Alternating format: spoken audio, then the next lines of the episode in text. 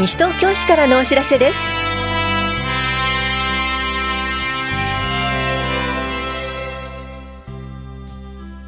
今日は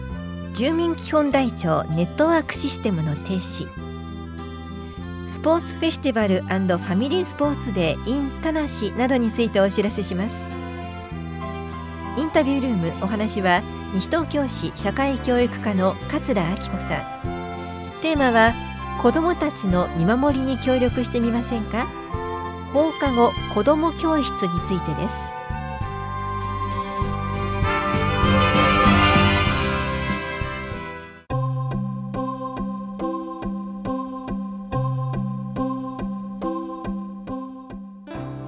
住民基本台帳ネットワークシステムの停止についてお知らせします。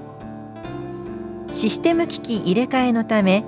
3月18日月曜日と19日火曜日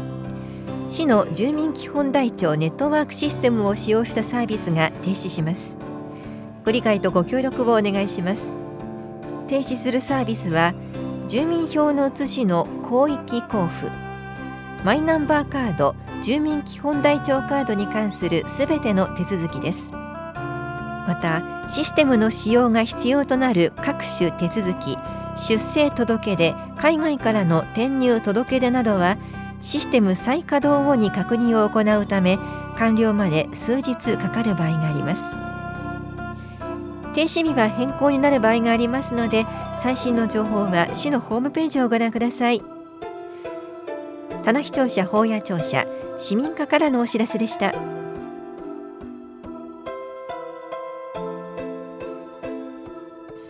スポーツフェスティバルファミリースポーツデー in 田無のお知らせです。親子でダンスを踊ったり体操したりいろいろなスポーツや遊び教室体験に参加できます。子どもから大人まで楽しめるイベントです。ぜひお越しください。この催しは3月21日祝日。午前9時から午後3時まで向こう台運動場。午前9時から午後5時まで総合体育館とキラットで行われます。雨天の場合は向こう台運動場のみ中止となります。参加ご希望の方は運動できる服装室内履きなどをお持ちの上当日直接会場へお越しください。詳しくは総合体育館キラットまでお問い合わせください。スポーツ振興課からのお知らせでした。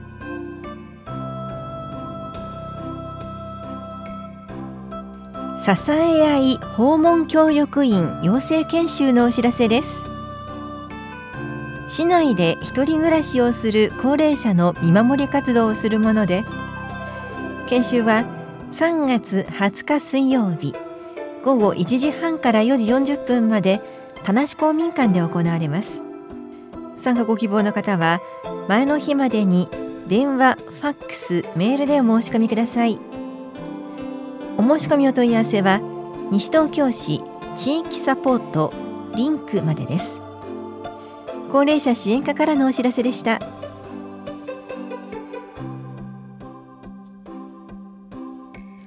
法屋駅前図書館開館10周年記念事業。講演会廃物利用など奇抜な素材の美しい本のお知らせです。明治の文化人想定家の斉藤正蔵が作った珍しく美しい本を紹介しながら語ります。この講演会は市内在住のブックデザイナー大貫真珠さんを講師に迎え3月24日日曜日午後2時から法屋駅前公民館で行われます。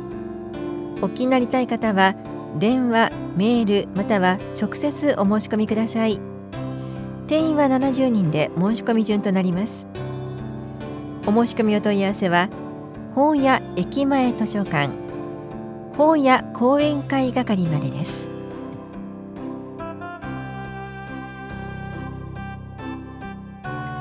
国民年金保険料の追納制度についてお知らせします。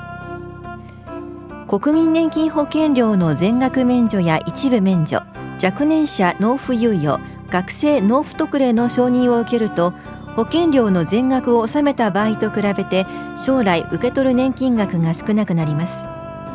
この場合過去10年以内に承認された免除や猶予について追納することで老齢基礎年金額を増やすことができます。ただし一部免除については納めるべき一部の保険料を納付している必要があります。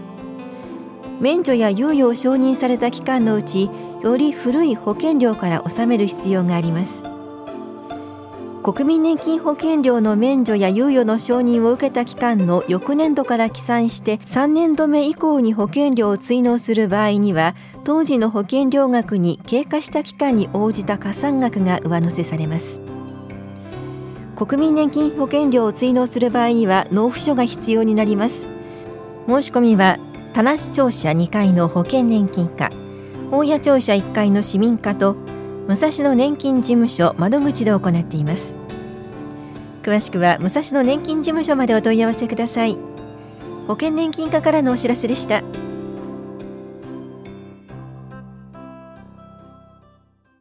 インタビュールームお話は社会教育課桂明子さん。テーマは子供たちの見守りに協力してみませんか？放課後子ども教室。担当は近藤直子です。桂さん、放課後子ども教室というのはどんな授業なんでしょうか？一律の小学校を開放して放課後などの子どもたちの安全で健やかな居場所づくりを地域の皆様の協力を得て実施しているものです。以前から遊び場開放という名前で校庭開放ですとか体育館開放を実施しておりまして平成24年度から名前を放課後子ども教室として実施しています。各小学校で組織されている学校施設開放運営協議会というものに市が委託して実施しています。地域の実情に合わせて実施ということで、実施時間や実施内容は学校によって様々です。例えば、校庭開放ですとか体育館開放という形式のものは、公園のように自由に遊びに来るスタイルで、これは18校市内のすべての小学校で実施しています。もう一つ、学習活動の機会提供というものも実施していまして、えー、いろいろなものをやっているんですが、一部例として、英語教室ですとか、習字教室、アート教室、それからヨガ教室、バレーボール教室など、様々なものをやっています。でアドバイザーが子供たちにプログラムを教えるものです。さらに、自主学習など子どもたちが自由に宿題をするスペースというものもあります。これらの学習活動の機会提供は、平成30年度は市内18校の中で9校で実施しています。はい。これは、えー、1年を通して行われているものですか？はい、学校によりますけれども、基本的には通年で行ってます。教育上支障がない範囲で学校が使える日、かつ、え、安全確保のため十分な放課後サポーターが配置できる日に実施をしています。え、ただし、雨や光化学スモッグなどによって中止となる場合もあります。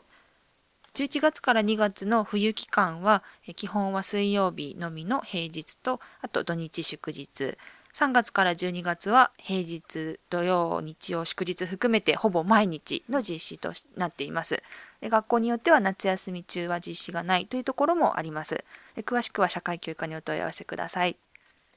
はい。えー、現在、放課後サポーターを募集しているということなんですが、改めて放課後サポーターというのはどういうことをしてるんですか？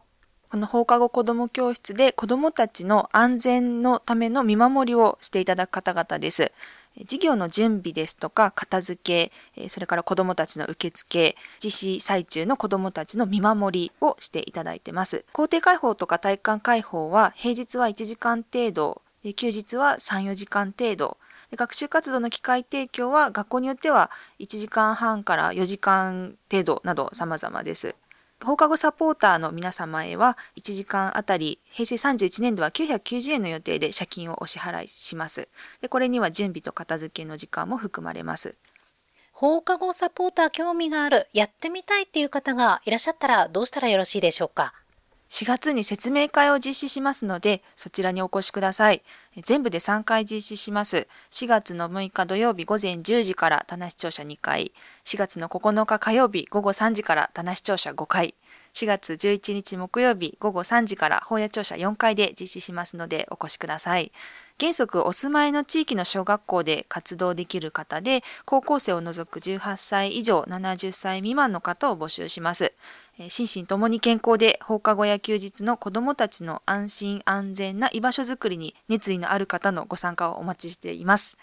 す、べ、ての小学校で放課後サポーターの募集をしているわけではありませんので、登録いただいてもお待ちいただいたり、あとはお住まいの地域でない小学校をご紹介する場合もありますのでご了承ください。問い合わせは社会教育課042-438-4079にお電話ください。また、えー、事業についてホームページにも掲載しておりますので、えー、市のホームページの学ぶ楽しむのところからご覧になってください。それでは桂さん、最後にお聞きの市民の皆さんへ一言お願いします。放課後子ども教室は放課後や休日など安心安全な子どもたちの大切な居場所となっています。いろんな体験や交流活動を通じて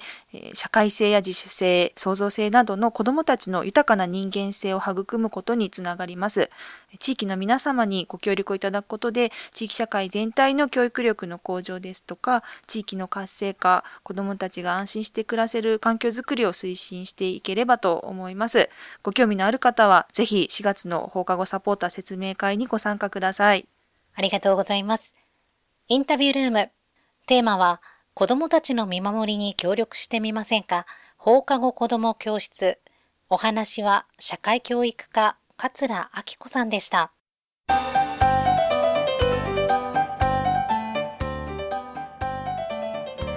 トレーニングマシンを使って健康を増進しませんか？福祉会館福祉センターの機能訓練室のトレーニングマシンを開放しますので自分自身でトレーニングすることができます。トレーニングマシンを使用した筋力柔軟性の維持改善のセルフトレーニングで週12回のご利用で健康づくりと介護予防につながります。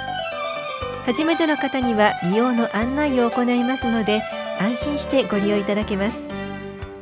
利用できるのは市内在住の満60歳以上で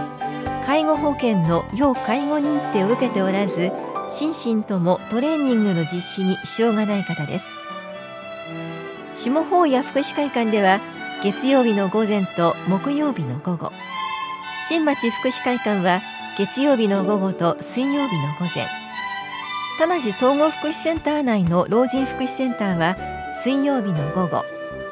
住吉老人福祉センターは火曜日金曜日の午前と木曜日の午後にマシンを開放します。利用ご希望の方はいずれかの会場で申請書を記入してください。利用の可否は申請書の内容を確認し通知します。お問い合わせは高齢者支援課までどうぞ。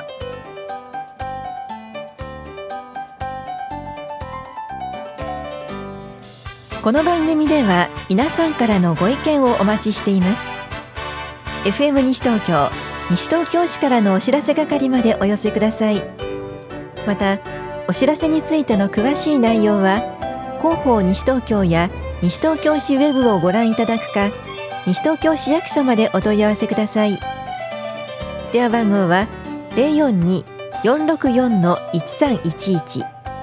042 464-1311番です。以上西東京市からのお知らせ亀井さゆりでした。